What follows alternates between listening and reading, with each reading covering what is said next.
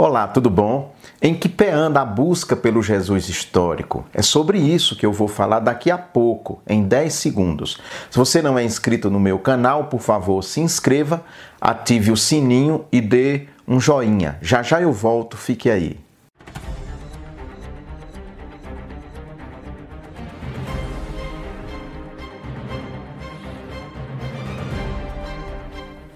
Desde a publicação desse livro aqui, a busca do Jesus histórico de Albert Schweitzer em 1906, que a teologia cristã e o estudo da história, da exegese, tem se voltado muito para a busca do Jesus histórico, buscar as raízes. Quem era Jesus? Ele era judeu, ele era grego culturalmente? Quem era ele? Então, muitos autores se debateram sobre isso, e aqui eu me lembraria de Bultmann, por exemplo, de Joaquim Jeremias, que estudam muito esse período da, do cristianismo, primeiro século.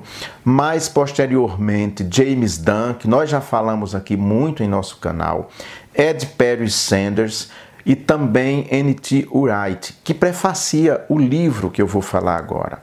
Esse livro aqui, O Jesus histórico, um livro escrito a muitas mãos, fruto de, de um seminário, de um estudo a respeito do Jesus histórico e de como andam as pesquisas nessa área. São quatro partes o livro, vários capítulos, vários autores, nem vou citar os autores do livro.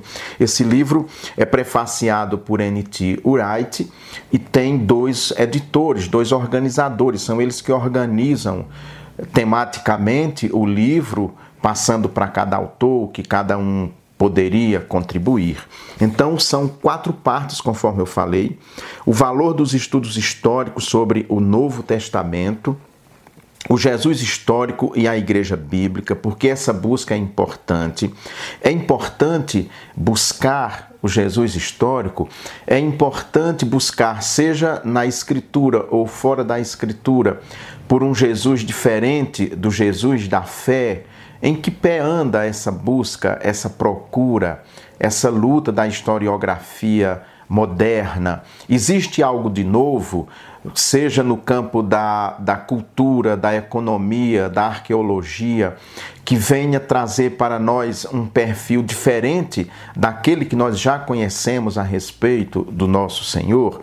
O Jesus histórico e a igreja bíblica trata desse assunto, trata dessa questão. Depois, outro artigo, o Jesus histórico na recente erudição evangélica, faz então um apanhado de como anda a pesquisa a respeito do assunto dentro da erudição evangélica, dentro do campo evangélico propriamente dito, e que avanços foram feitos neste aspecto. Depois, a negligenciada descontinuidade entre a antiga crítica da forma e a nova busca com referencial à última ceia.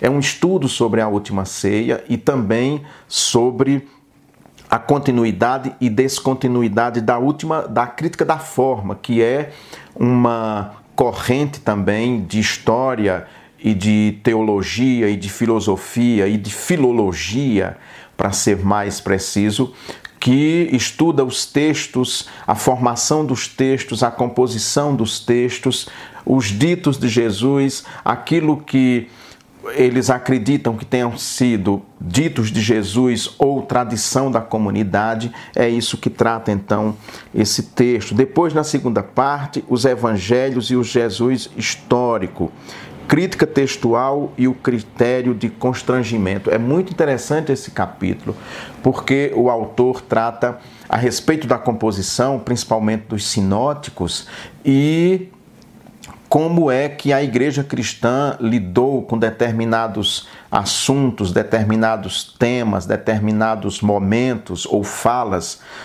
que causaram constrangimento à igreja ou como foi que a igreja, a própria igreja, lidou com isso lá no início do século, quando os evangelhos estavam sendo compostos.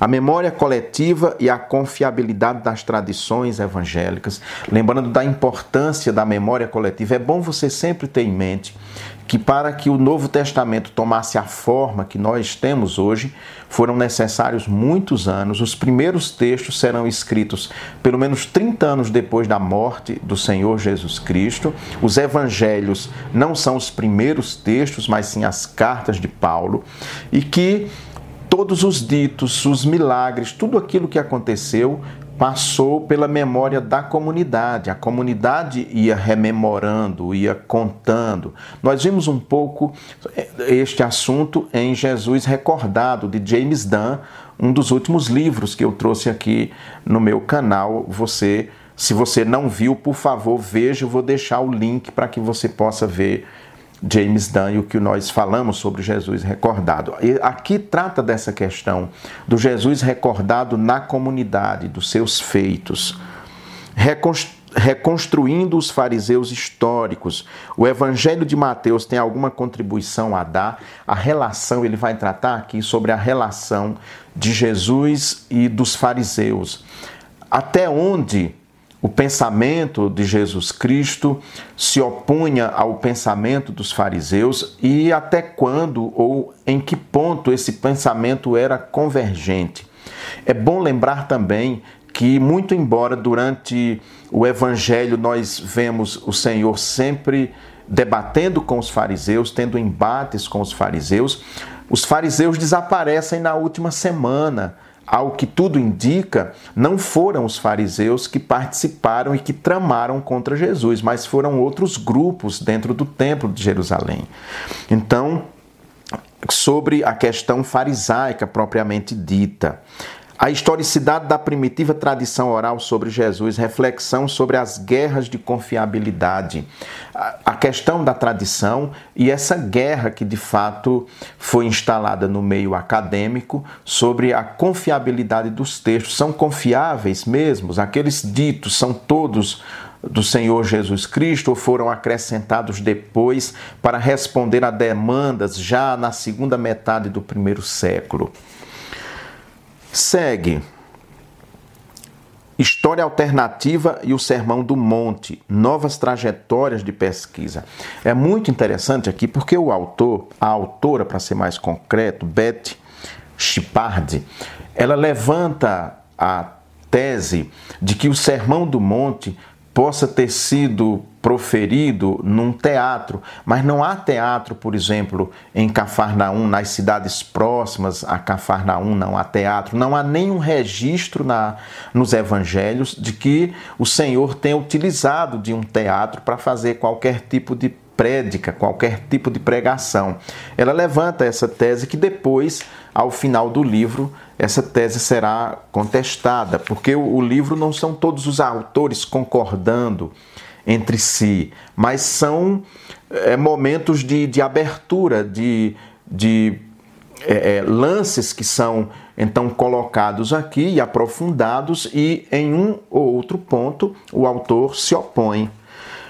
Um caso a ser testado as observações de Jesus diante do sinédrio, blasfêmia ou esperança de exaltação, o que houve ali no sinédrio naquela noite de quinta-feira, aquela discussão, a pergunta as, ou as perguntas que são feitas ao nosso Senhor. Quem testemunhou? Nós sabemos que Pedro e João estão ali próximos. Os evangelhos nos dizem que eles estavam ali próximos, tanto que a negação de Pedro se dá nesse contexto. Eles foram testemunhas oculares, João foi testemunha ocular, Pedro foi testemunha ocular, chegou até eles aquele interrogatório que foi feito ao Senhor Jesus naquela noite. É disso que trata esse capítulo. O projeto João, Jesus e História e a quarta busca por Jesus. Quando os autores vão trabalhar a questão do Jesus, do Jesus histórico, ficam muito focados no, nos sinóticos, Mateus, Marcos e Lucas. João é deixado de fora. João, durante muito tempo, foi visto pela alta crítica como um livro de pouco valor histórico. Era um livro mais teológico. E agora não. Há uma busca de trazer João para o debate. O autor desse texto, Paul Anderson, ele mostra que o texto de João é muito mais histórico do que a alta crítica pensou durante muito tempo. E João ficou, foi negligenciado por muitos estudiosos da busca pelo Jesus histórico, justamente por é, pressupor que o Evangelho de João não tratava de Jesus histórico propriamente, mas apenas de um Jesus de um Jesus, o Jesus da fé, digamos assim, querigmático. Depois vem um apêndice, livros resultantes diretamente do projeto João, Jesus em, em perspectiva biótica, são dois textos curtinhos, dois anexos curtinhos. Depois o sepultamento de Jesus, arqueologia, autenticidade e história. Esse artigo é de Craig Evans e Greg Monetti, são dois que assinam esse artigo. É muito interessante porque eles vão discutir aqui sobre a questão do sepultamento de Jesus. Ele foi mesmo sepultado. Quais são as provas históricas de que os crucificados não ficavam lá para serem é, destroçados pelos abutres e pelos cães, e que prova que havia sepultamento. Os autores lembram de alguns anos atrás foi encontrada uma tumba, dentro dela estava um, um ossário de um, de um crucificado, tem lá o prego no, no tornozelo, né, no, na perna desse crucificado. Então, eles mostram que sim, a, o que relatam os evangelhos a respeito da crucificação de Jesus é plausível, aquilo é verdadeiro, é crível, ainda que não fosse prática do Império Romano sepultar os seus eh, crucificados. Mas lembra que em relação aos judeus, havia um respeito à cultura judaica neste sentido, e os judeus tinham que sepultar os seus mortos no mesmo dia, antes do anoitecer. É um texto muito bom, fala sobre a questão de José de Arimateia e de, dentro do sinédrio, haver gente simpática à mensagem de Jesus. Depois da ressurreição de Jesus, o realismo e o papel dos critérios de autenticidade. A grande discussão aqui é a seguinte: bom, a história discute e não há dúvida de que Jesus Cristo viveu, que ele foi condenado, que ele morreu, mas o estudo historiográfico fora eh, da, da fé, digamos assim, ele se cala diante da ressurreição. Ele não diz nada a respeito da ressurreição. Esse, esse autor trabalha então especificamente sobre essa questão. O livro de Atos e as origens cristãs, aqui sai dos evangelhos, vem para o livro de Atos dos Apóstolos, Memória Social em Atos, Atos, História ou Ficção, são dois textos que vão estudar principalmente o papel de Lucas como historiador. Lucas, vão perguntar, é confiável como historiador? Se você conhece o livro de Atos dos Apóstolos, você vai perceber que em determinados momentos a história é contada em terceira pessoa e mas aí em determinados momentos ela é contada na primeira pessoa do plural, ou seja, Lucas se colocando como testemunha ocular daqueles acontecimentos. Há muita discussão a esse respeito, se de fato Lucas estava presenciando aqueles acontecimentos ou ele se serviu apenas de um recurso de linguagem para colocar ali a visão de Paulo, que foi testemunha ocular em algumas situações.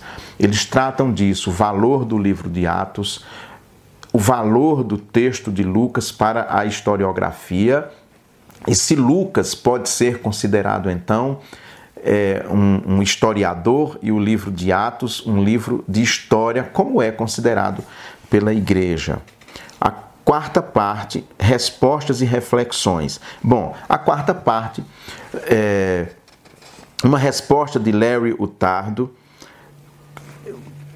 Larry que, que, escreve esse artigo. Aqui, de certa maneira, nesse, nessa quarta parte, respostas e reflexões, os autores vão discutir todos os textos do livro, ou os principais textos, levantando questionamentos, levantando dúvidas e mostrando de forma muito clara que para a igreja propriamente, essa busca pelo Jesus histórico não traz uma grande contribuição, porque ela, em muitos aspectos, reproduz a visão que o historiador tem a respeito de Jesus e não a visão que tem os evangelistas, os escritores, principalmente dos quatro evangelhos. Né?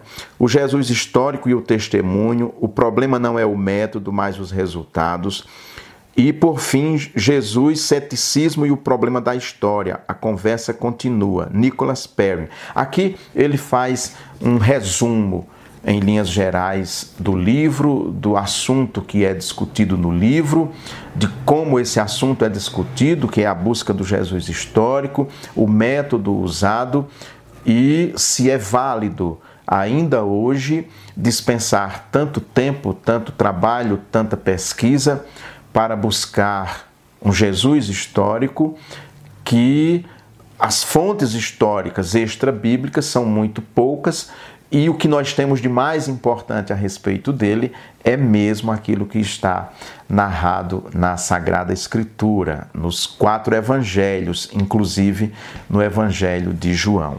Mas é um livro é muito bom, é um livro muito interessante porque ele faz um resumo, de certa maneira, de, desse estudo que já leva mais de um século a busca do Jesus histórico, desde quando o Albert Schweitzer publica a sua tese de doutorado, A Busca do Jesus Histórico, conforme eu falei agora há pouco, que é esse livro aqui, que eu ainda quero falar dele especificamente.